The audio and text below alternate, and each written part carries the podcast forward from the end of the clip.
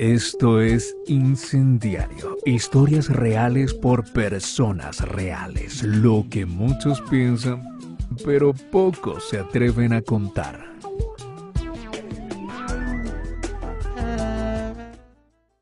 Buenas tardes a todos y bienvenidos a una sesión nueva de Incendiario, lo que muchos piensan, pero pocos nos atrevemos a hablar.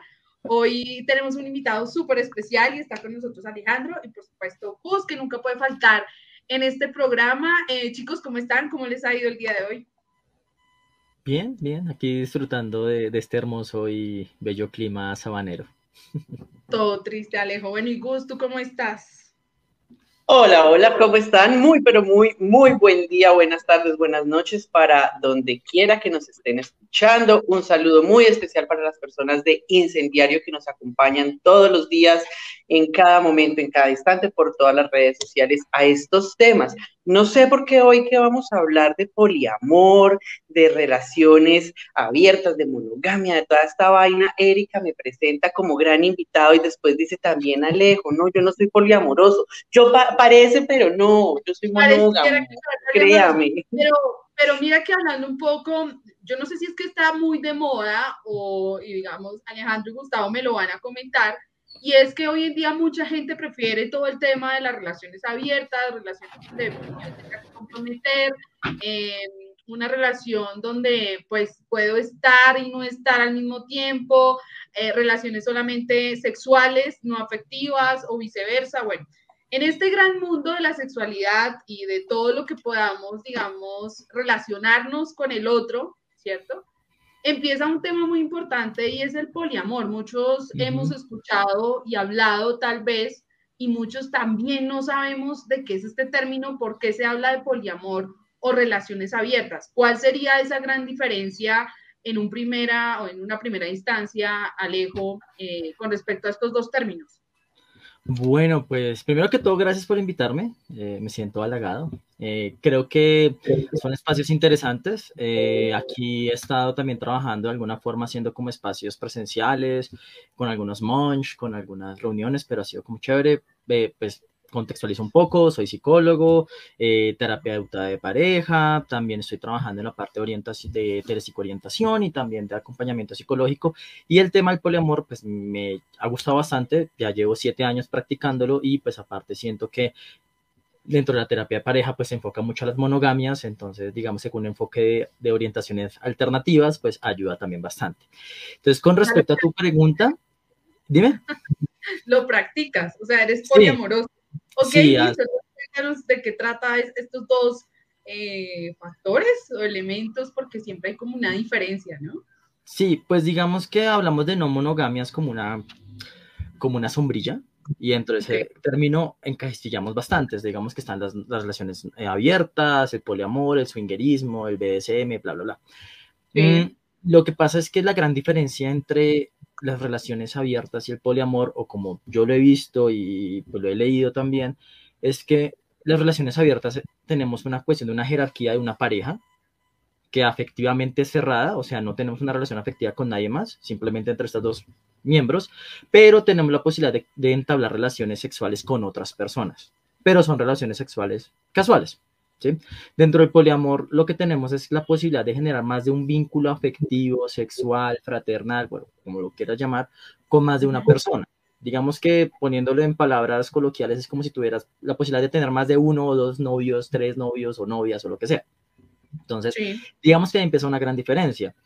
¿Cuál es la cuestión? Que muchas veces las relaciones no abiertas es una monogamia que decide tener como una apertura hacia la parte sexual, sin confundirlo con swingerismo. ¿sí? Porque en el swingerismo hablamos de intercambio de parejas sexuales. ¿sí? Pero por eso, pero entonces sí hay una diferencia entre poliamor y tener una relación abierta. Sí, claro, sí, existe. Sí, lo que pasa es que, digamos que lo que yo he visto y en mi experiencia y lo que he leído y lo que también he visto, digamos que en estos eh, grupos que hemos hablado, en nuestras experiencias personales, mucha gente confunde las relaciones abiertas con el poliamor, porque piensan que es primero lo mismo y segundo que eh, esto es simplemente yo digo soy poliamoroso o tengo una relación abierta ya todo se, se cuadra, se alista y no hablamos de responsabilidad afectiva, de gestión de los celos, de la comunicación, ¿sí? Entonces, ¿qué pasa y qué es súper importante tener en cuenta acá? Y es que es importante tener en cuenta lo que es la responsabilidad emocional, eh, los acuerdos que uno entabla dentro de estas dinámicas y qué es lo que uno quiere. Muchas veces simplemente la relación se abre como para ventilar en cuanto a la parte sexual. Ventilar me refiero a poder conocer otros, otras personas, otros cuerpos, otras dinámicas sexuales, sin dejar de, de, de lado una relación principal, ¿sí? Pero en el poliamor lo que hablamos es que ya no estamos hablando de una cuestión exclusiva, sino hablamos de la posibilidad de nosotros tener otro tipo de vínculo, de vínculo afectivo, sexual, sexoafectivo con otras personas, ¿sí? Alejo, y entonces, sea, bueno, soy hombre o soy mujer, eh, ¿yo cómo identifico que soy una persona poliamorosa? Porque mira que lo que tú nombrabas al inicio es verdad. Muchas veces identificamos o decimos, no, es que a mí me gusta tener muchas eh, parejas o yo soy de relaciones abiertas y soy una persona poliamorosa y se tiende a confundir. Entonces, yo como identifico si me gustan las relaciones abiertas o soy una persona poliamorosa eh, o en qué me puedo encasillar en, el término de las relaciones afectivas con el otro.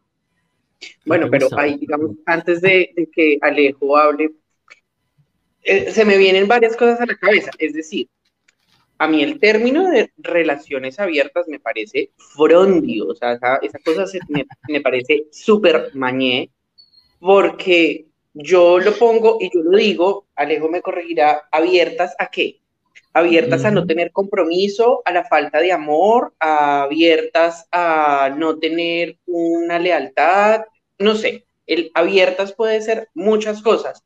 Yo he llegado a la conclusión durante varios años de que realmente para este término lo que se debería emplear es una relación comprensiva. Yo comprendo que mi pareja puede tener unas necesidades o que tiene unas necesidades fuera de la relación, pero que nosotros dos como relación tenemos un vínculo de amor, hay una confianza, hay uno, dos, tres, cuatro, cinco, pero que soy consciente de que es como todos humano, que como todos tienen necesidad, que como todos caemos en el prejuicio, bueno, no, prejuicio no, que todos caemos en la cosa de desear el prójimo, uno desea el prójimo, entonces pues que uno está en la confianza de desear el prójimo y que si ese prójimo le, le pica a uno también el ojo, pues uno le da el número y se ve con el prójimo. Entonces, siento que realmente el término sería relaciones comprensivas, no una relación abierta, eso me parece pronto. Bueno, relaciones comprensivas, pero digamos, en el caso de personas como yo, ¿cierto? Me incluyo y sé que muchos también se pueden identificar, ya sea con Gustavo, Alejandro o mi pensamiento, y es, pues yo tengo una pareja y ya está, ¿cierto? Y ese cuento relaciona bien, pues no tengamos nada, porque son acuerdos que se llegan, no todos tenemos los mismos gustos, sabores y colores, obviamente. Entonces, por eso digo, uno cómo identifica o una persona, cómo identifica, oiga, lo mío es, pues la expresión es una pendejada, es una bobada, soy perro, perra, ¿cierto? Porque así hoy en día lo terminan. Realmente yo soy poliamoroso, me siento ¿no? Atacado, me siento atacado. no, eh, pues lo digo desde no, lado no, no, no, y los entiendo. Perro, o esta vieja, ¿cierto? Entonces, ¿cómo no llegar a esa terminología? Pero como también no caer en el, como en el mañé, como dice Gustavo.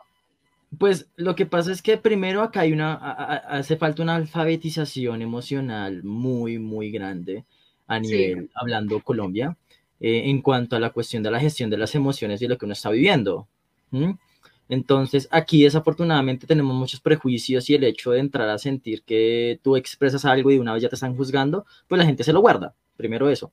Hace, hace poquito en Twitter alguien dijo como que la gente para qué se casa si no va a tener hijos y pues ve uno la persona que dijo ese comentario y pues es una persona que tiene un corte católico muy marcado. Entonces uno dice, bueno, dentro del catolicismo es entendible eso, pero no significa que lo tengas que imponer. Mis padres piensan así. Exacto, pero que tú pienses esto no significa que lo tengas que imponer. Es como cuando yo empecé en la cuestión del poliamor, eh, al comienzo la gente pensaba que yo los estaba como, venga, si todos tienen que ser poliamor, porque el poliamor es mejor que la monogamia, y no.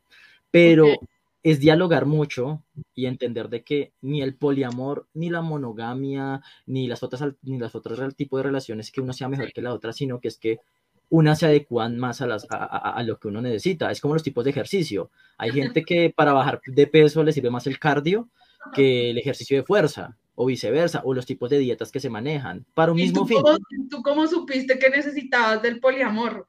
O sea, ¿cómo, ah.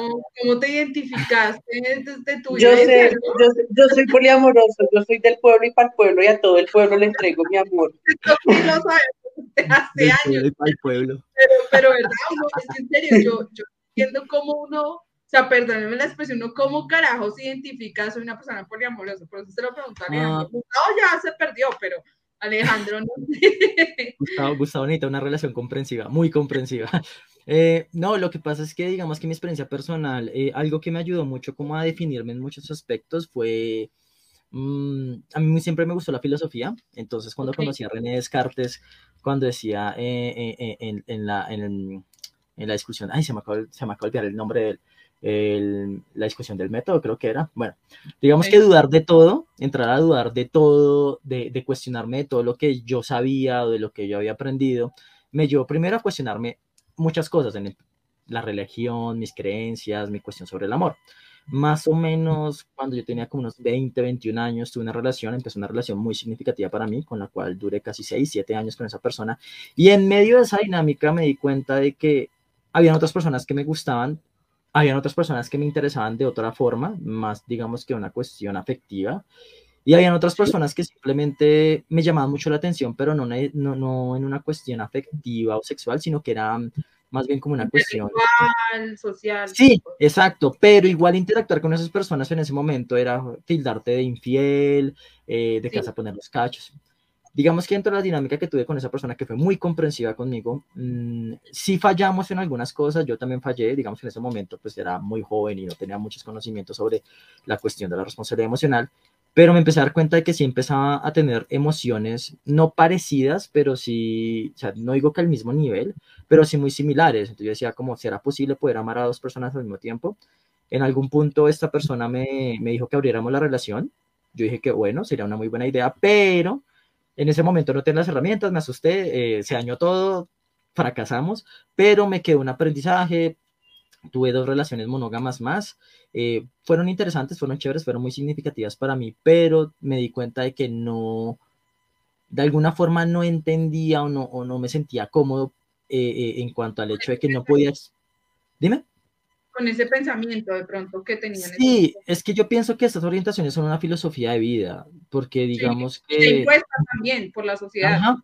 Hay un libro...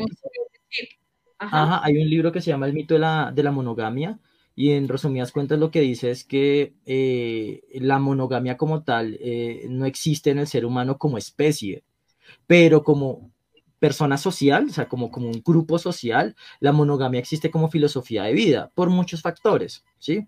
Entonces, yo siento que es una filosofía de vida y cuando tú la adoptas, pues de alguna manera cambian y afectan muchos tipos de pensamientos, hablando de cuestiones políticas, sociales, de creencias y es respetable. La cuestión es que seas coherente con eso. Entonces, digamos que cuando yo me empecé a dar cuenta de eso y empecé a indagar, eh, me topé con el mundo del BDSM, que es como una cuestión de prácticas alternativas sexuales, y ahí tocaban el tema del poliamor, primera vez que yo había entrado en, ese, digamos que en ese término, que lo había encontrado, y eso fue hace más o menos unos 8 o 9 años. Y ya cuando entendí la Pero, pero y yo interrumpo porque me quedé pensando en algo y, y no quiero que se me quede en el tintero, y es cuando tú tenías estas parejas eh, y practicabas pues el poliamor y todo esto, em, tú les decías, eh, primero los conocías y les decías, mira, a mí me gusta esto, lo otro, o eso se iba desarrollando. ¿Cómo es eso? O sea, uno, oye, soy poliamoroso. No, creo que no, creo que eso no se dice, ¿no? Sí, o sea, no sé si me No, no, no, espera. ¿Sabes cuál sería realmente una primera pregunta, eh, Alejo, antes de, de, contestar esa de Erika? Sería, digamos, tú ya con, con la experiencia, ¿cierto? Eh, aparte de tus vivencias personales, ¿qué le dirías o como psicólogo, ¿sí? Pongámoslo un poco más profesional para que no crean que acá solo es mamadera de gallo. Tú como psicólogo, ¿qué le dirías a una persona que está en ese punto que tú estuviste en algún momento? Como de, ¿será que soy poliamoroso? ¿Será que lo que necesito es una relación abierta? O, o sea, ¿cuál sería ese consejo profesional de un psicólogo eh, hacia estas personas que se encuentran en este punto, en este punto de confusión de no saben si son monógamos, poliamorosos, si quieren una relación abierta. O sea, ¿cómo sería esa primera orientación hacia una, no sé, sexualidad o relaciones o eh, comprensivas, sensatas, inteligencia emocional? No sé, ¿cuál sería ese primer acercamiento? Y ya si después de eso contestamos la de Erika, que creo que ahí como que empataríamos los, el tema. Mm, pues digamos que mi consejo profesional es eh, documentarse. Hay un libro que se llama Ética Promiscua, que es como en los principales libros que, que están hablando del tema de, de poliamor. Algunos, algunos, le decían como la Biblia del poliamor, pero era porque en sus al principio no había mucho texto sobre, no mucha información sobre el tema. Y ética promiscua de alguna manera lo que busca es que tú te cuestiones sobre lo que tú estás pensando sobre el amor, sobre las relaciones, y es una deconstrucción.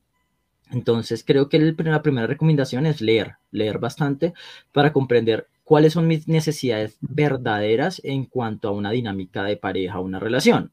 ¿Sí? Porque si yo realmente lo que estoy buscando, y es como le digo a muchas personas, que es como lo mejor de los dos mundos, que es como quiero los beneficios de la soltería y los beneficios de las relaciones, pero sin tener responsabilidad emocional. Entonces, eso, eso, eso no es para nada sano, ni para uno, ni para las demás personas, porque no hay claridad. Entonces, primero, indagar, investigar para conocer cómo son las dinámicas. Segundo, entender nuestras necesidades a nivel de relación afectiva, sexual, y qué es lo que nosotros queremos, porque muchas veces, y pasa mucho en esta cultura machista, la mayoría de hombres dice, no, yo quiero, yo soy poliamoroso porque quiero tener muchas parejas. Ah, bueno, y si su pareja, mujer, quiere tener otra pareja, ¿qué pasa? Ah, no, no, no, ahí sí no, porque es que eso es eh, mi ego. Entonces, es entender realmente qué es lo que se quiere, hacia dónde se quiere apuntar. Muchas veces la gente confunde el poliamor con la poligamia, que son dos cosas completamente diferentes.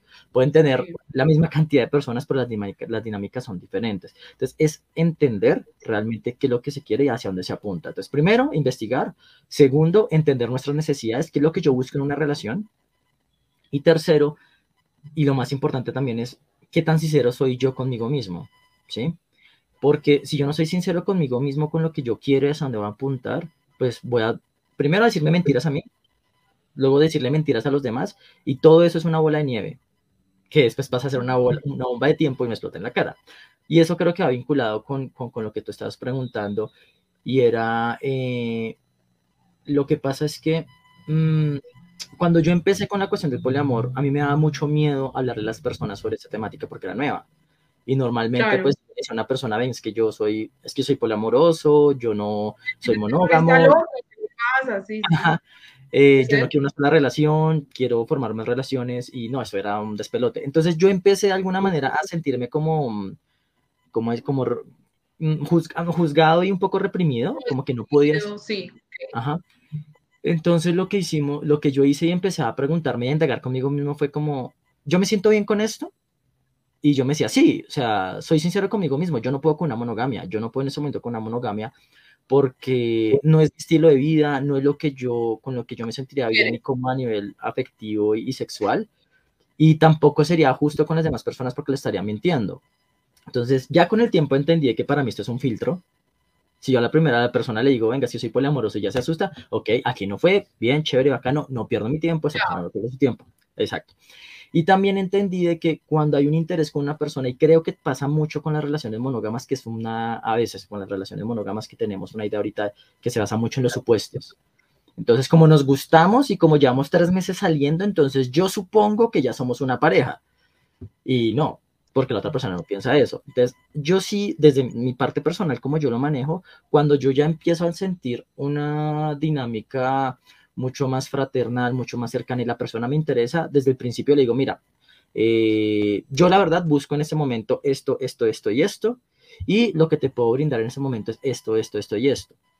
¿Estás de acuerdo? ¿No te parece? Si no te parece, podemos mirar de pronto otro tipo de dinámica, o si estás de acuerdo, pues mirar cómo lo podemos trabajar. ¿Sí? Digamos que ahorita Dime.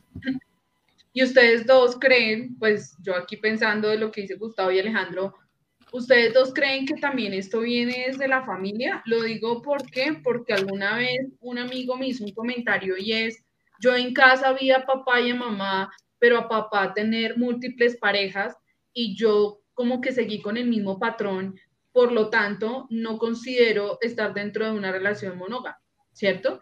No sé si es bien familia o desde la parte psicológica, ¿ustedes cómo lo pueden ver? No, porque, digamos, yo te lo puedo contestar de la siguiente manera. Yo crecí viendo a mi mamá y a mi papá tener una relación heteronormativa, heteronormada, donde estaba el hombre y la mujer en un matrimonio y en donde procrearon, M aquí. Pero yo no por eso y no por ver eso, yo me crié como una persona heterosexual. Yo lo puedo decir, desde que yo tengo mi conciencia y, y mi construcción de persona, yo sabía que yo era una persona homosexual abiertamente y lo he sido durante casi 30 años. ¿sí? Entonces, si tú, o sea, si llevamos el mismo ejemplo, digamos, la misma razón, a de, ay, no, es que yo vi que mi mamá y mi papá eh, tenían mozo, moza, XY, sucursal, catedral, como le quieran decir en, la región en, en donde estén, pues también es justificar realmente algo en donde no hay un problema. Alejandro me puede corregir en este, en este punto. Eh, el poliamor o eh, la poligamia o las relaciones abiertas no son un problema. Es decir, quizá estamos acostumbrados a satanizar un poco las conductas que no son normales dentro de una sociedad y lo justificamos por eso. Eh, porque lo vi reflejado, porque me enseñaron, porque lo aprendí.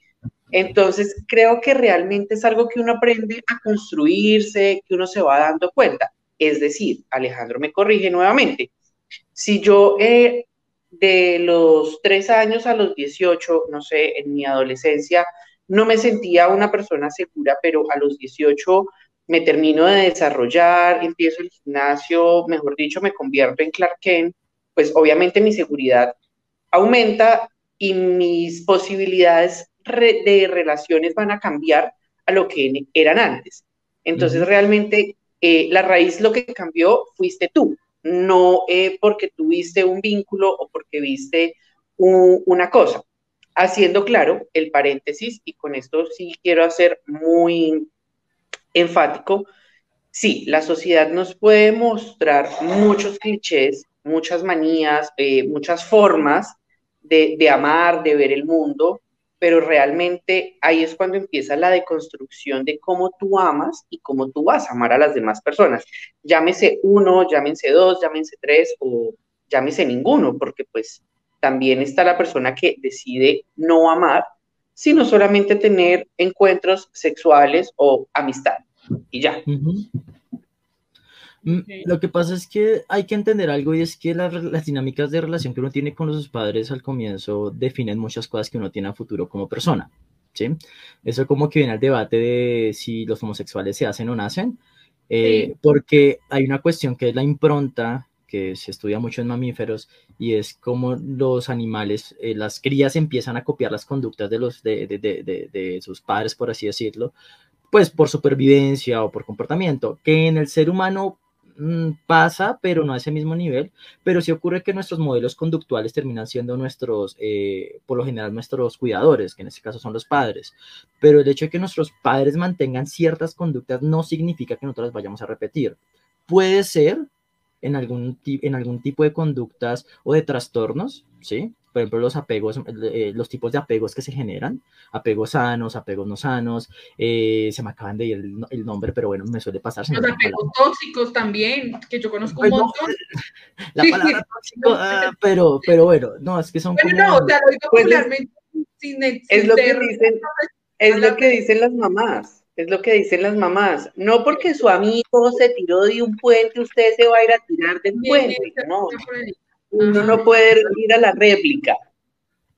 No, pero si el amigo viene siendo el modelo conductual muchas veces, es, algo que, la gente no entiende y es, eh, eh, el modelo conductual no siempre son los padres, pueden ser otras personas. ¿Por qué? Porque también...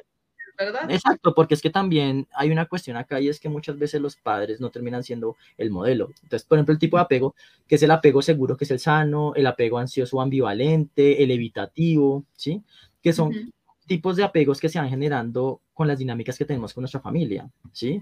Si yo tengo la posibilidad de hablar, de ser escuchado, de ser validado, de ser acompañado por mi familia, voy a generar un apego seguro en mis relaciones a futuro.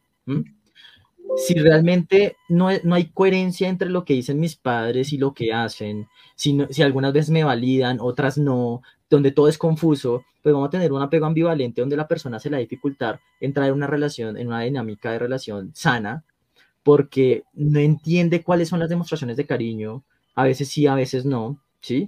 Y aquí hablamos de algo que, que, que, que, últimamente se venía hablando de que son los lenguajes de amor, que no tiene nada que ver con psicología, pero sí es una cuestión en cuanto al lenguaje de la comunicación y es entender cómo se expresa el ser humano y qué es lo que usa con esa expresión o cómo lo, o cómo lo lleva. Por ejemplo, yo soy una persona que yo soy kinestésica porque parte de mi lenguaje de amor es tocar, ¿sí? Yo con mi pareja no es la cuestión de tocar, dime. Todo el tiempo me identifico contigo, todo el tiempo, sí, sí, sí, sí. Entonces, con, mi pare con, mis, con mis vínculos, la cuestión cuál es, que no es que las esté tocando y manoseando a cada rato en, sociedad, ¿no? Pero sí, por ejemplo, es que Alejandro y yo no la pasamos ahí. no exacto, sino que por ejemplo la cuestión de, de, de, cogidos de la mano, tocarla del hombro, acariciarla, consentirla, molestar el cabello, porque esa es parte de mi lenguaje pero puede que ese lenguaje para mí sea, para mí es como principal, pero puede que para otra persona no. Entonces puede que la dinámica entre esa pareja no funcione. Entonces, si hay una cuestión dentro de la familia, lo que uno aprende en familia, lo que uno aprende con sus, digamos que con sus modelos, que sí es obvio que pueden eh, afectar y, de alguna manera determinar ciertas conductas, pero ya después de eso, cuando uno es consciente, depende de uno, ¿sí? Porque yo sé que tú puedes venir de una familia abusadora, lo, puedes, lo podemos trabajar, pero si tú no lo quieres trabajar, no se puede hacer nada. ¿Sí? Si tú no eres consciente de eso, no se puede hacer nada. Entonces, cada caso es especial, cada caso es diferente. Lo que yo hago o trabajo con Pepito Pérez no va a ser lo mismo que, que, puedo trabajar con Gustavo Patiño, porque son cuestiones completamente diferentes y lo ven de una forma diferente. Y eso es lo que uno como, como terapeuta tiene que entender y es, si hay unas tendencias, pero cada persona lo ve diferente. Hay personas que son más técnicas y si uno no explica con argumentos, no te cogen la idea. hay otras personas que uno les dice de una forma muy, muy, coloquial y lo entienden mucho mejor, ¿sí? Entonces, eh, digamos que aquí la cuestión es, mm, la familia de alguna manera nos define, porque pues mi familia es súper católica, mi mamá es, cristiana, yo soy ateo. Entonces, ¿qué es lo que nos define a nosotros como personas? Es lo que nosotros, lo que con nuestro criterio deseamos ser, hacia dónde queremos apuntar, ¿sí? Que muchas veces puede ser algo que también nos imponen, ¿sí? O sea, yo estoy bautizado, digo como, ¿en qué momento yo autoricé eso? Pero son creencias. Ay, yo hice, yo hice la confirmación porque ahorita que, que, hablaban del matrimonio, como para para saltarles la risa a todos, a todas las personas que nos están viendo y nos están escuchando, y a ustedes acá, a Eri y Alejandro, yo hice la confirmación. O sea, yo estoy confirmado porque eh, en mi familia creyeron o, se creyó hasta algún momento que yo me iba a casar católicamente, entonces pues ya literalmente a mí me falta el matrimonio y ya. Entonces, ahorita que, que, hablaban de que, que por qué se casan, yo realmente yo puedo decir, yo me voy a casar porque yo me sueño con la canción de Rocío de Durcal, casado, vestida de blanco y en la iglesia un banco reservado para todos mis ex y al otro lado reservado para todos los que no creyeron que yo me fuera a casar. Sí, yo me imagino eso, entonces... Yo me lo imaginé. Pero está interesante. claro, o sea, yo sí lo voy a hacer y lo digo, yo a mi matrimonio voy a invitar a todos mis ex, o sea, hasta con el que crucé miradas en la calle lo voy a invitar. No sé cómo, pero lo voy a hacer. Sería muy divertido, ¿no? Eh, me acordaste de un, de un, show, es un reality que hay en Netflix, que antes lo televisaban y es La Isla de los Ex.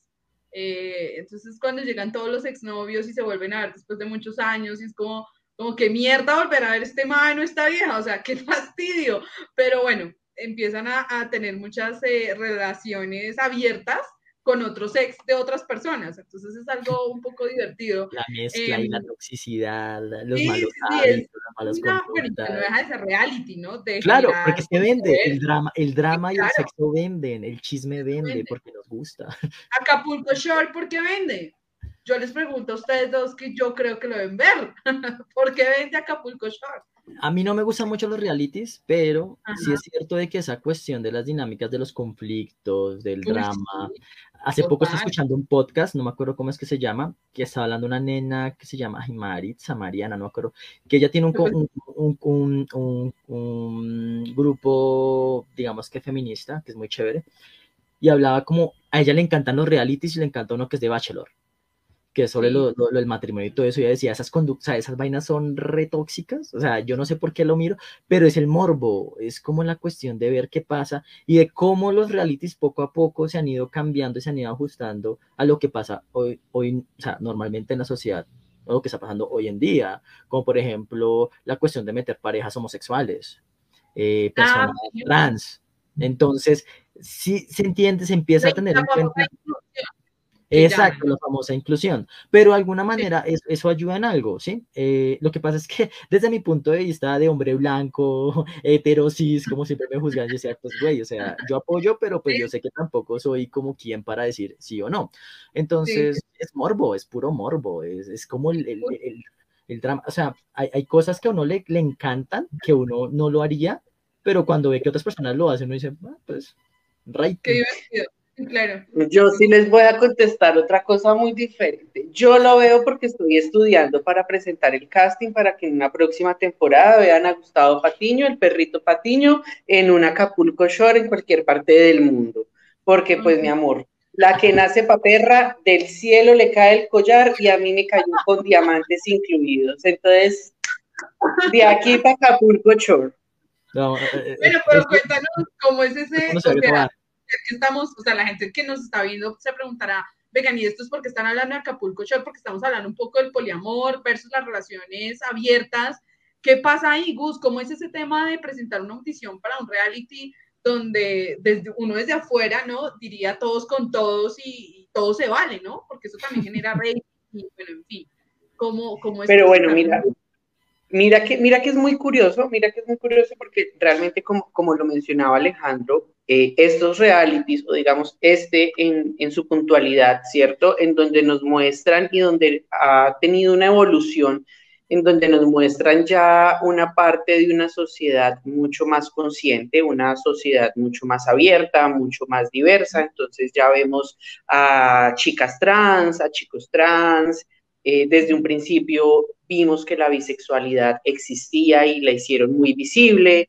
Eh, vimos con normalidad entonces eh, quizás el punto de, las parejas swinger, eh, vimos en un punto también como el yo puedo estar con tres personas en diferentes momentos del día, pongámoslo en el día, y no pasa nada, ¿sí? No me hace una persona promiscua, no me hace una persona X o Y. O sea, realmente es mi construcción, es mi cuerpo, y venimos a una de las bases de lo que decía Alejandro ahorita, del mismo BDSM.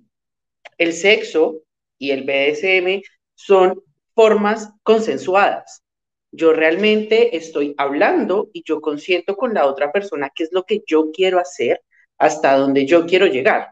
Entonces, yo en este reality, pues me veo, pues si yo quiero estar con A, B y C, pues estoy con A, B y C, porque es que no hay nada malo yo no tengo que satanizar eso y me parece muy interesante que lo transmitan al público. No hay que satanizar las prácticas sexuales, ni las orientaciones sexuales, ni los vínculos afectivos con nadie. Tú no tienes por qué hablar, dirían las mamás, no hable, eh, no hable de, eh, no se acerque a la leña porque tiene culo de paja es tal cual. Tú no puedes llegar a juzgar o hablar de otras relaciones cuando no te has mirado un poco. Entonces, realmente eso me parece interesante del reality. Y cuando digo que, sí, que, eh, que, quiero participar, eh, digamos acá dentro de micrófonos, fuera de micrófonos, ya he presentado, ya he, estado en dos eh, castings para el, el case. He estado con los filtros. No, aquí no es, aquí no es. En la siguiente oficina. Eh, no, no, no. Me quedo un poco con, con, el filtro de la edad. De la edad. Ahí estoy como, siempre llego como al momento de la edad.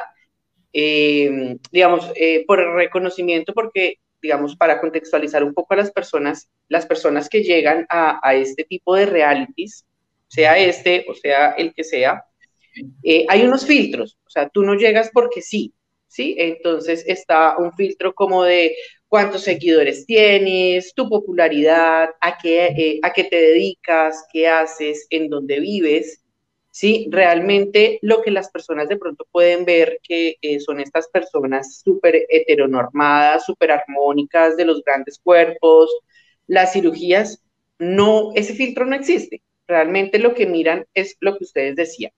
¿Qué me va a vender? El morbo, el que este es bochinchero, el que este se junta con esta, con esta, pa' aquí, para allá. Eso es lo que ven. Entonces, sí hay como varias etapas eh, dentro de un proceso de casting, de filtros, y una muy importante eh, es la edad. Entonces, eh, ahí, hemos estado en negociaciones, hemos estado en negociaciones, pero no se sorprendan alguna vez que vean a este perrito en un Acapulco Shore pero es porque buscan gente muy joven o gente, creería que es joven, ¿no? Porque casi todos tienen 20, 21 años y uno dice, pero esta gente que come, porque se ven ya gigantes, se ven operadas. Debe ser por Doc Chow. Eso debe ser por Doc Chow. Sí, sí, sí. Sí tienen un límite de edad, tienen un límite de edad. De hecho, yo este año llego al límite de la edad. Sí, claro. Eh, debe ser. Pero pues eh, sí, todo, todo implica, o sea, todos son cambios. Tú, eh, como en una relación, eh, hay cosas que tú puedes negociar, ¿cierto? En la vida y en una relación. Entonces, ¿hasta qué punto yo voy a negociar ciertas cosas? Entonces, es como si yo te dijera, Erika, vamos a grabar tu día a día.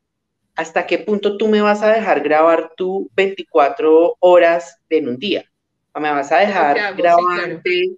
desde, desde que te bañas, desde que te levantas, desde que vas al baño, tú, tú, tú, tú, o sea, las 24 horas, o qué parte tú me vas a permitir a mí grabarla.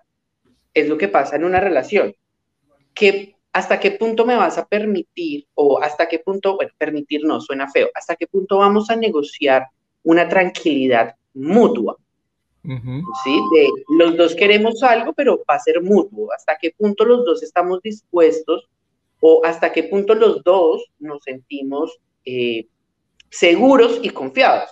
En el caso del poliamor, y acá Alejandro, si quiero que nos hables un poco más, cómo poner de acuerdo, eh, o bueno, de acuerdo no, cómo es esa negociación entre más de dos personas. Sí, porque pues cuando yo negocio con mi pareja, pues chévere, pero cuando hay más de una, los dados suenan y pues en, el infierno hay una pailita especial para los apostadores. Entonces, ¿cómo es esa apuesta de negociar entre más de dos personas? Mm, ok, pues lo que pasa es que hay que entender algo y es que cuando uno habla de poliamor la gente piensa que es todos con todos, ¿sí? Entonces yo tengo, yo tengo una pareja. Sí. Entonces, por ejemplo, actualmente yo manejo, yo tengo cuatro vínculos principales, por así decirlo, dos vainillas y dos DS, que tienen que ver con el BDSM, y no es que entre ellas o ellos tengan acuerdos como tal, sino que como la dinámica... Alejo.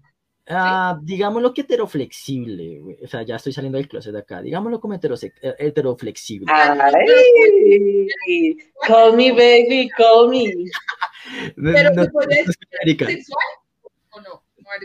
No, lo que pues mm, no sabría decirte, yo estoy como muy, muy con con lo que hacía Kingsley de, que la sexualidad no se define entre heterosexual, bisexual, homosexual, sino que es como un ranking, un rango. Eh, yo toda mi vida me defino heterosexual porque la mayoría de mis relaciones han sido con mujeres, ¿sí? Y dinámicas con mujeres. Hace poco estoy compartiendo con, con un chico trans no binario y fue como un cambio eh, y son dinámicas diferentes, pero nunca me he cerrado esa banda. Lo que pasa es que yo no soy una persona que piensa que tengo que forzarme a estar con alguien. Si fluye, si se dan, independientemente de su género, independientemente de sus creencias, todo eso, pero si fluye algo importante, pues, ¿por qué no vivirlo? O sea, con eso no tengo problema. Pero pues tampoco estoy con el afán de salir a buscar hombres y toda esa cuestión. No, o sea, si llega bien, no hay problema. Entonces, digamos que yo podría definirme, si hay que definirse como heteroflexible. Eh, Mm, ¿Qué iba a decir yo? Ah, lo que pasa es que, bueno, cuando uno negocia, hay algo que yo siempre he criticado y criticaré así me digan que no, es cuando escucho a las parejas, dicen es que nosotros somos una pareja poliamorosa. Para mí, la cuestión del poliamor es algo individual, es algo que va con la persona. Cuando me hablan de parejas poliamorosas, es como esas, esas parejas que vienen cazando unicornios, los que cazan la típica vieja unicornia, que es como buscamos mujer bisexual para nuestra pareja. Y es como, güey, no. sí, sí, sí, es verdad. A mí, a mí me pasó eso en Facebook. En una época me escribía mucha gente, eran parejas, y me escribían, oye, estamos buscando una chica, pero yo nunca entendía por qué carajos me escribían a mí. Yo era, pero, ajá, tengo letrero de se vende, estoy en oferta, ¿qué está pasando? Y no, era gente, alguna vez le pregunté a un chico y me decía, no, es que pues eh, miramos al azar y, la que responde quiera pues de una y yo, ah, ok. Pues. Eh, cazando con dinamita, pescando con dinamita. Pero, pero pasa mucho, pasa mucho. Lo que pasa es que mm, hay que entender eso y la cuestión del respeto y los límites. Entonces, primero que todo, para mí la cuestión de la decisión del poliamor es individual. Cuando yo hablo del poliamor desde mi experiencia, yo hablo de mi experiencia y de cómo yo manejo mis relaciones, pero yo no meto a mis parejas. Porque pues, aunque ellas son importantes para mí, eso no significa que yo las tenga que, meter obligatoriamente a las interacciones con las demás personas. Primero eso. Segundo, cuando tú empiezas a negociar con más de una pareja, hay que entender cuál es la dinámica que se está teniendo. Una trieja, un cuarteto, una relación poliamorosa jerárquica, un monopoly, que es una persona monógama con una persona poliamorosa. Entonces, dependiendo de la dinámica que ustedes quieran tener, empiezan a plantear la cuestión de los acuerdos. Yo soy muy amigo de las cuestiones del, lápiz, de, la hoja y el lápiz, de, sí, de escribir porque si escribimos, realmente estamos dándole también eh, cierta, no formalidad, pero sí como una doble, mm, como un doble proceso cognitivo en cuanto a lo que vamos a escribir, ¿sí? Aló, aló, aló, Estoy congelado. No, ahí estás, ahí estás, ahí estás, no te preocupes, ahí estás. Ahí la, la grabación seguía. Sí, porque aquí mi imagen se me pero bueno, entonces, cuando hablo del lápiz y el de, de, de, de, la hoja y el papel, eh, de la hoja y el lápiz, perdón. Eh, espera, espera, Alejo. Si quieres, respira, respiremos ahí, que igual esto como es un pregrabado, podemos editar. Entonces, si quieres... Sí, retoma, retoma ahí la idea y ahí ya sabemos entonces para, para, para edición que ahí vamos, hacemos un corte y entras con la idea súper contundente lo dejamos ahí grabado. Sacan a Alejandro y otro, otro psicólogo. como ya el tip final, acá me está marcando 42 minutos de grabación. ¿Vale? Ok. Eh, bueno, entonces, mm, bla, bla, bla, bla, bla, la cuestión de la, ah, bueno, la cuestión de la, de la hoja y el esfero, escribir los, los acuerdos, es el doble proceso cognitivo de la idea. Primero la estoy pensando y segundo la estoy plasmando. Y eso hace que uno pues de alguna manera sea más consciente de las ideas. Entonces, escribirlo me parece una cuestión interesante cuanto a los acuerdos y lo que uno quiere. Cuando es con más de una persona, pues realmente sigue siendo como una dinámica entre comillas de pareja, porque son tres, cuatro, veinte personas, no importa, pero son dentro de una misma relación, dentro de una misma, dentro de un mismo círculo, por así decirlo. Entonces, este tipo de cuestiones nos ayuda bastante. Eh, ahora bien, hay que entender algo, es que los acuerdos no es que estén firmados sobre piedra y no se puedan cambiar, se pueden cambiar, porque es que son dinámicos, el ser humano es un ser dinámico, ¿sí? El ser humano es una persona que está en constante cambio. Yo puedo que acuerde, puede que yo acuerde una cosa al comienzo de la relación y puede que ese acuerdo un año, dos años después ya no esté, porque ya no lo vemos necesario. Pero es entender eso, porque muchas veces también pecamos en cuestión de que hicimos un acuerdo en el que todos los sábados nos íbamos a ir a cine, pero este sábado no pudimos, entonces fallamos, entonces la relación se acabó. No, tampoco. Hay que entender. Exacto. Hay que, hay que, entender los contextos también. O sea, con, con, con, con, mis con mis vínculos, uno de los primeros acuerdos era, todos los viernes nos vamos a ver. ¿Listo? Porque yo los viernes tengo tiempo. Yo, ok, listo. Hagámoslo a ver cómo nos va. Y eso nos duró un mes. Porque dije, no, o sea, baila los viernes porque yo también tengo otras cosas que hacer que me gusta compartir con otras personas, no porque no te quiera, sino porque siento que así no me funciona también los viernes, porque pues los viernes es inicio fin de semana y pues son otras dinámicas. Lo logramos cuadrar, lo logramos, digamos que reconfigurar ese acuerdo y ahora nos vemos otro día y bien. Ahora, otra cuestión que sí me parece súper importante con, con, lo de los acuerdos es colocar acuerdos que no sean restrictivos ni que tampoco terminen siendo una cuestión de yo sí puedo y usted no puede. O sea, como yo soy el hombre, entonces puedo hacer esto, como, usted o como yo soy la mujer, yo puedo hacer esto. No, tiene que ser una cuestión equitativa y que también la otra persona esté de acuerdo. Uno de mis vínculos es monógama y muchas personas me dicen, venga, pero ¿no le parece como injusto de que usted es poliamoroso, ella es monógama, entonces usted sí puede tener varias parejas y ella no? Y yo no. Ella tiene la libertad de hacerlo, pero que no lo quiera hacer también es parte de su libertad. Entonces tampoco es obligar a la gente a hacer cosas que no quieren, así tienen una dinámica que pronto lo permita, pero no lo hacen, ¿sí? Es como consumir drogas. Y, yo, y yo te, hago una pregunta, bueno, nuestros pensamientos son diferentes y eso es muy divertido en incendiario porque no todos pensamos igual y no todos comemos igual. Creo que una vez en un podcast hablábamos de qué plato eres en el sexo, ¿no? ese fue un episodio muy interesante que grabamos eh, y nos reímos un montón porque hablábamos de la comida, de, bueno, los cuerpos, etcétera. Pero alguna vez siendo poliamoroso o las personas que tienen relaciones abiertas, pues somos seres humanos em, y sentido de propiedad siempre vamos a tener. ¿Alguna vez te has sentido celoso del otro? ¿Te has ah. sentido celos? Sí, pero yo no soy una persona celosa, pero sí he sentido celos y entiendo por qué siento celos de alguna forma. Es que no está mal, o sea, no es bueno ni malo sentir celos, sino la cuestión es cómo los gestionas. Pongo mi ejemplo. Hay una persona con la que yo, con la que yo tuve una, una relación, fue muy chévere, ya no podemos estar juntos, y aún así a mí me gustaría volver a estar con esa persona, pero entiendo de que yo no puedo de alguna manera eh, brindarle o, suplir las necesidades que tiene esta persona como tal, porque son estilos de vida completamente diferentes, ¿sí? Eh, y cuando yo vi que esta persona empezó a salir con alguien que yo conozco, con alguien que es cercano a mí, yo dije como, hijo de pucha, empezó como la vaina de los celos, pero eran unos celos desde el ego, porque yo decía, ¿para qué celo? ¿Para qué lo celo? Si igual yo sé que si esa persona está conmigo no va a ser feliz porque no le va a poder dar lo que ella quiere. Entonces empecé con ese diálogo interno y hablé con las dos personas y les comenté, mire, siento celos por esto, no estoy diciendo que lo que ustedes están haciendo está mal, no, estoy es expresando lo que yo siento y me gustaría saber qué piensan ustedes. Y a través de ese diálogo, lo que hice fue una construcción de los celos muy chévere y nos sentimos bien hoy en día, o sea, hoy, hoy, hoy son pareja, comparten, me parece muy chévere y hasta los he acompañado y hasta me he vuelto como confidente de ellos en algunas cosas porque a veces hablar cosas... Eh, que la gente no entiende es complicado. Entonces creo que por eso también las comunidades, los grupos, estos tipos de cuestiones son importantes. Yo hace, hace siete años no conocía a personas poliamorosas eh, solo por internet y toda esa cuestión. Hoy en día ya conozco más personas que tienen estas dinámicas aquí en Bogotá, ¿Qué aquí en Colombia.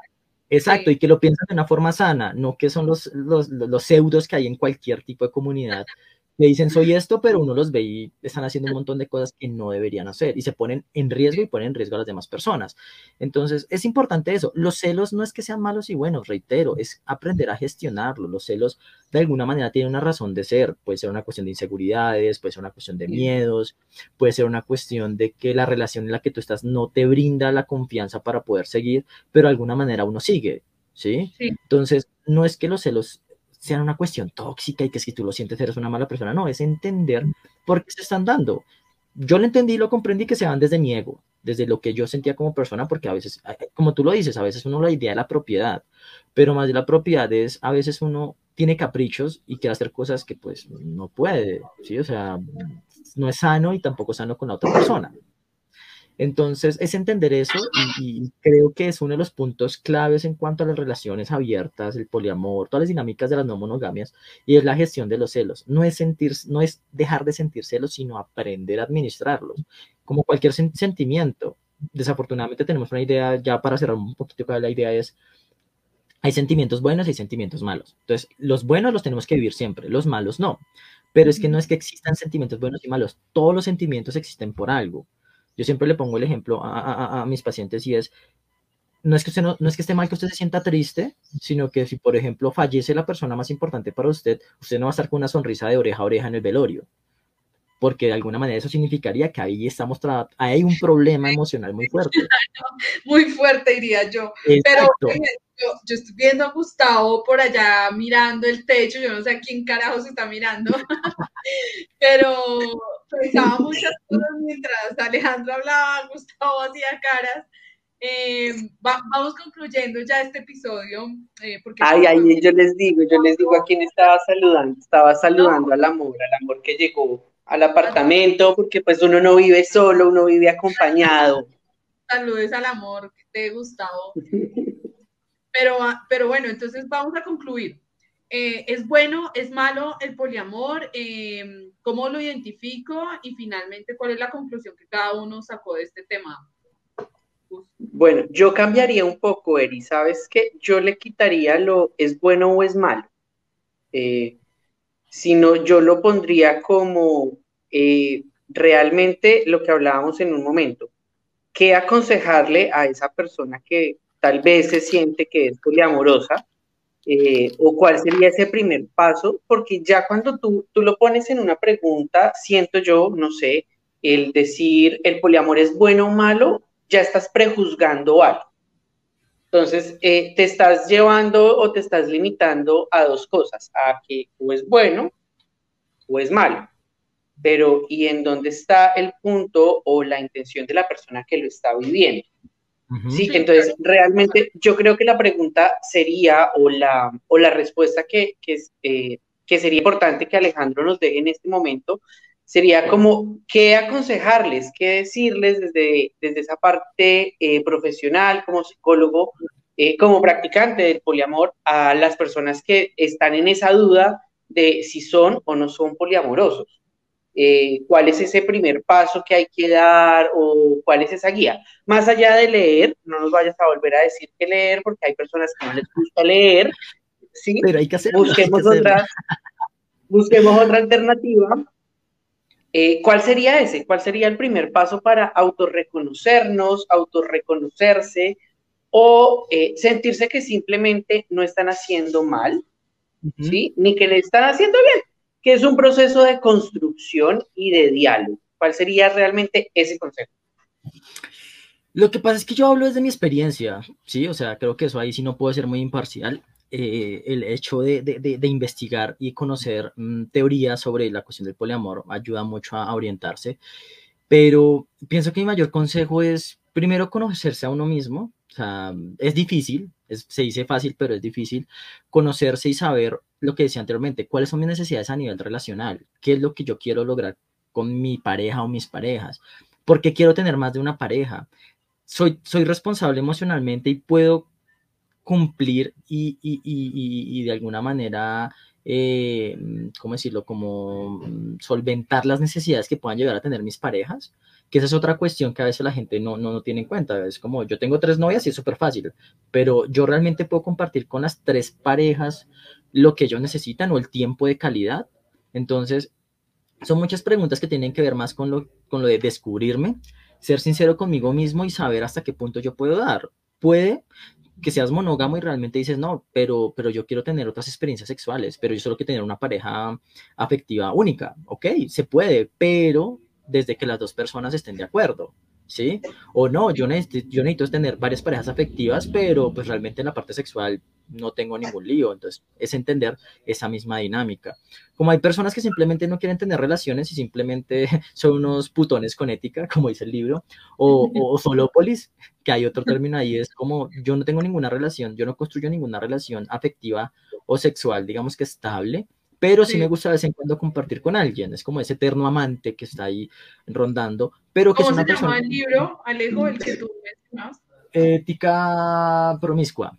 Ah, sí, ya sé cuál es. Sí, sí, sí. Ética promiscua. Entonces, mi recomendación es eso, ser sincero con uno mismo, entender qué es lo que uno está buscando en una relación, qué es lo que uno quiere, y si realmente lo que uno quiere es sano. Yo no creo que lo que dice Gus es cierto y yo no lo hablo en términos de bueno o malo, sino yo más bien lo hablo entre los términos de lo sano y lo no sano porque hay cuestiones que yo puedo hacer que de pronto no son buenas o no son malas para otras personas, pero si son sanas para mí, para mis parejas, me parece que es válido y completamente. Hay algo que alguien me dijo y es muy y es, y es verdad y es que desde que haya comunicación, comprensión y confianza, todo es posible en la relación. Pero tienen que existir esos tres, esos tres pilares. Si no existen, es muy complicado, ¿sí? Y, y, y siento que es importante la sinceridad. Lo que tú buscas, lo que tú puedes brindar y lo que tú quieres dar, porque es mejor dar porque te nace y no porque lo estás utilizando como una moneda de cambio, ¿sí? Y creo que eso me ha funcionado mucho a mí, a nivel personal y es, yo a mis parejas les doy los que, lo que me nace, sin buscar nada a cambio, pero a ellas también les nace hacer algo, ¿sí? Que sea, que sea mm, por lo que yo hice o no, ya ellos lo, verán. Pero hasta el momento me ha funcionado. Entonces siento que esas serían como mis recomendaciones. Puede que sean muy vagas, puede que sean muy grandes, pero pues bueno, es, es un show. Hago, hago, acompañamiento terapéutico también, si quieren, ahí podemos profundizar. porque... preguntar, ¿cuáles son las redes sociales de Alejandro? Las personas que nos están viendo o escuchando, nos ven en rediferido, ¿dónde pueden encontrarte en tus redes sociales, contacto, bueno, y demás? Eh, yo actualmente estoy en la, en la Open Guía, de, a nivel latinoamericano, que es un grupo de terapeutas que manejan relaciones no monógamas. Eh, me consiguen también en Twitter como arroba Dante Vita, pero pues ahí es como personal. O si quieren, eh, a mi correo electrónico, que es mucho más fácil, ahí pues ya es como más, eh, que es, que es Alejandro, gmail.com ahí me pueden contactar, me pueden escribir y pues normalmente yo estoy respondiendo rápido. Y, si quiere una orientación, si quiere un acompañamiento, si quiere una cuestión de pareja, me parece que es muy chévere. Eh, digamos que el estar también en la comunidad poliamorosa, en la, comunidad de Semera, en la comunidad kinky, también no se da cuenta de que hay necesidades especiales de cada pareja, pues que difieren. Y creo que algo que también he aprendido es que, que, que, que una pareja funcione no significa que ese modelo me funcione a mí, porque cada uno tiene su estilo. Y algo con lo que sí quiero cerrar, y creo que le he dicho mucho últimamente, es ni el poliamor, ni la monogamia, ni el swingerismo, ni nada de eso es bueno o malo. Depende de las personas que lo conforman. Porque a mí me funciona porque he estado con personas con las que esto ha fluido, pero yo conozco cuentos o historias donde han habido casos de abusos de personas que son poliamorosas, monógamas, y no es por culpa de la relación, sino es de las personas. Entonces hay que entender muy bien y comprender con quién me voy a meter, qué es lo que yo quiero hacer, ¿sí? No meterme a la a la maldita sea botarme en un salto de fe, porque muchas veces uno no sale muy bien librado, ¿sí? Entonces, es eso, es entender eso. Y que no está mal estar roto, me parece que es chévere poder entender que uno puede estar mal y a veces estando mal uno consigue personas maravillosas en su vida. Así empezó mi primera relación eh, no monógama con una persona que estaba muy afectada por una situación y nos logramos entender y ya llevamos cuatro años maravillosos de construcción, de deconstrucción y ha sido maravilloso eso. Y en algún momento esta persona decía, yo no merezco que alguien me ame. Y pues ya llevamos cuatro años amándola locamente, entonces pues creo que es posible. Lo que pasa es tiempo, paciencia y comprender las necesidades especiales de los demás. Pero cuesta, cuesta. Pues digo que es tiempo, paciencia y comunicación. Gus, eh, ¿ibas a decir algo? Estamos ya cerrando este sí, Sí. Yo, yo creo que realmente con este invitado para, para todos y para todas ustedes de, que nos escuchan y que nos ven desde Incendiario, esas historias reales por personas reales, lo que muchos piensan y pocos se atreven a contar, Alejo hoy nos puede dar esa, esa imagen real esa imagen que si hay personas reales, eh, si hay esas historias reales, contundentes que pasan, pero también con esa mirada desde un enfoque profesional como, como un psicólogo que nos abre también las puertas a de que si tú estás escuchando y tienes algún problema, queja, sugerencia o comentario o necesitas ese apoyo también eh, de un, un profesional, pues aquí lo puedes encontrar. También es importante recordar y recordarles a ustedes eh, que Incendiario tiene siempre los canales abiertos. Si ustedes nos quieren contar sus historias para desahogarse, para sentirse mejor, aquí van a encontrar igual las redes sociales de Alejandro para que si lo quieren contactar, si quieren una cita. Eh, eso sí, aquí no hay código promocional, no vamos a dar ni descuento ni nada, pero ustedes le escriben y él ya va a saber que ustedes son esos oyentes con esas historias reales, porque realmente eh, siento que eso es lo que realmente nos atrae y nos llama como comunidad. Llamémonos como nos llamemos, vistámonos como nos vistamos, gusten en los que nos guste, eso es lo que nos une, sentirnos amenos, sentirnos en un espacio donde podemos hablar, reírnos, contar un chiste, contar una anécdota sin que nadie nos vaya a juzgar, cero prejuicio, paz y amor, una mashivaya, otra mashivaya.